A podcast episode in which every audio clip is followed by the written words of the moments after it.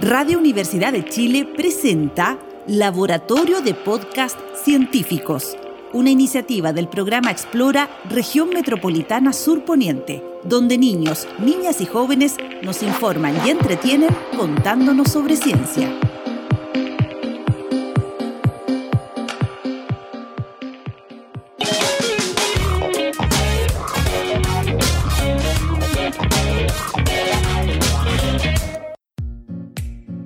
Hola, saludar a todos y todas las personas que nos escuchan. Mi nombre es Salomón Melián Fernández.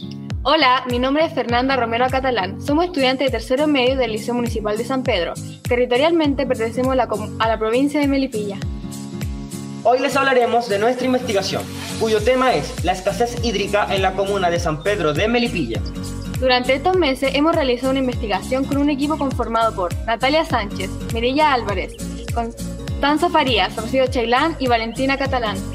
Bueno, en este podcast nos referiremos al tema de la escasez hídrica, el que hemos considerado muy importante y a la vez muy relevante para nuestra comuna. San Pedro, al ser una comuna rural, vive de la agricultura y es por ello que el agua es un recurso fundamental y necesario para este tipo de actividad, así como también para el consumo humano. ¿Quiénes se ven afectados con la escasez hídrica? ¿Cómo afecta la escasez hídrica en la vida de las personas? ¿Cómo afecta la escasez hídrica la actividad económica en distintos niveles? ¿Quiénes son los responsables de la escasez hídrica? ¿Quiénes son los principales responsables? ¿Será sequía o saqueo? Estas son las preguntas que como estudiantes y jóvenes nos hacemos durante estos últimos años. ¿Qué es la escasez hídrica? La escasez hídrica es la disminución de calidad y cantidad del agua dulce disponible al grado de generar efectos nocivos para la salud humana o la actividad económica.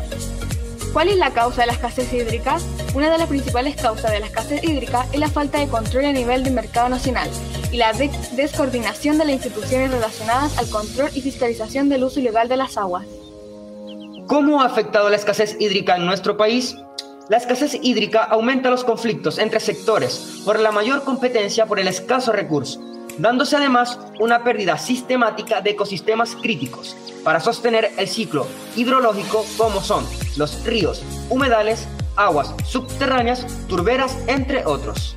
¿Cómo afecta la escasez hídrica a nuestra comuna? La escasez hídrica en nuestra comuna provoca que gran parte de la población no tenga acceso directo al consumo de agua dulce, lo cual conlleva a un nivel de vulnerabilidad ambiental notorio, que es apreciable en el estilo de vida y trabajo, esto ha provocado que los mismos habitantes tengan que optar por soluciones alternativas, como por ejemplo traer aguas de otros sectores en camiones de aljibes. Nuestras compañeras Mireya Álvarez y Valentina Catalán confeccionaron una encuesta de seis preguntas y la aplicaron en la comunidad educativa, siendo respondida por algunos habitantes, familiares, vecinas y vecinos de la comuna. Participaron un total de 108 personas. A continuación daremos los porcentajes más altos de cada pregunta. Respecto a la escasez hídrica, un 51,4% de los encuestados manifiesta que hay poca cantidad de agua en la comuna de San Pedro. Un 55% de los encuestados intenta ahorrar agua minimizando su consumo. Un 43% cree que tal vez autoridades y ONG estén preocupados del tema un 72,96% responsabiliza de escasez de agua a las empresas agrícolas y alimentarias. Y finalmente, un 56,3% cree que ciudadanos y autoridades deberían promover el buen manejo del recurso del agua a nivel comunal. Qué interesantes los datos que nos entrega esta encuesta. Además, realizamos en esta investigación una entrevista a un dirigente local quien nos aportó datos significativos de la situación hídrica dentro de la comuna de San Pedro. Junto con mi compañera Fernanda, nos contará lo más importante que se puede extraer de la siguiente entrevista. Primeramente, tenemos que saber que el dirigente se llama Pedro Ulloa Armijo y es de la comunidad de Loica, participante del movimiento Juntos y Juntos por el Agua de San Pedro. Este movimiento, que nace en 2011, producto de la escasez hídrica de ese momento, con la necesidad de involucrarse en aquella situación. Además, nos dijo que en la comuna de San Pedro existe una desertificación intencionada de escasez hídrica por sobre la explotación del recurso. Algo que también nos llamó la atención entre sus dichos fue lo siguiente.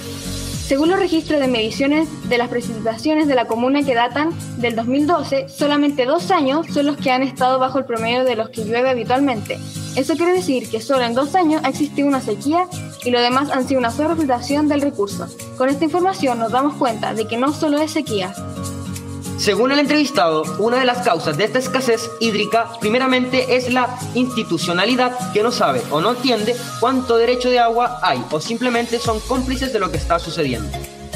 También esta escasez afecta a los habitantes de la comuna, ya que se produce una migración de los habitantes del sector, cuyos cultivos o criaderos de animales ya no son factibles porque están instaladas las grandes empresas que en sus procesos de extracción y sobreexplotación del recurso impiden que los campesinos o habitantes de ese sector puedan seguir con sus cultivos, obligándolos así a emigrar. San Pedro es una comuna rica en producción de frutillas y con la poca agua que hay produce un 40% de las frutillas que llegan a Santiago, lo cual provoca un severo desequilibrio. Según Pedro, es un tema más sistémico, la legalidad dice que en la comuna hay 2.030 litros por segundo, lo que de eso, las grandes empresas tienen inscrito casi 1.700 litros por segundo. Eso quiere decir que el 80% de los derechos de aprovechamiento del agua se concentran entre 5 o 6 empresas, y ese 20% que queda se debe repartir entre las más de 700 personas que vienen en la producción agrícola. En consecuencia, para nosotros y nosotras, estudiantes de la comuna, quienes por medio de esta breve pero entretenida investigación hemos logrado entender de mejor manera que las causas de la escasez hídrica no solo tiene que ver con el proceso del cambio climático y sequía, sino que también una de las principales causales está a nivel de la institucionalidad, que han permitido que en nuestra comuna se instalen empresas y agroindustrias que han fomentado la escasez hídrica. Finalmente, para poder parar o remediar la escasez hídrica, se debe cambiar el régimen de tendencia del agua. No debe ser privatizada, sino un derecho fundamental al alcance de todos. Estamos en un proceso de constituyente que podría cambiar las reglas del juego en cuanto a la administración del agua, que el agua sea un bien nacional de uso público, inapropiable, respetando los ciclos ecológicos del agua y comunidades. Por otra parte, en la comuna se debe hacer una inversión de infraestructura, de riego, para la agricultura familiar campesina, se necesita microacumuladores de agua, embalses recubiertos, eficiencia del riego, capacitación y un buen profesionalismo del agricultor.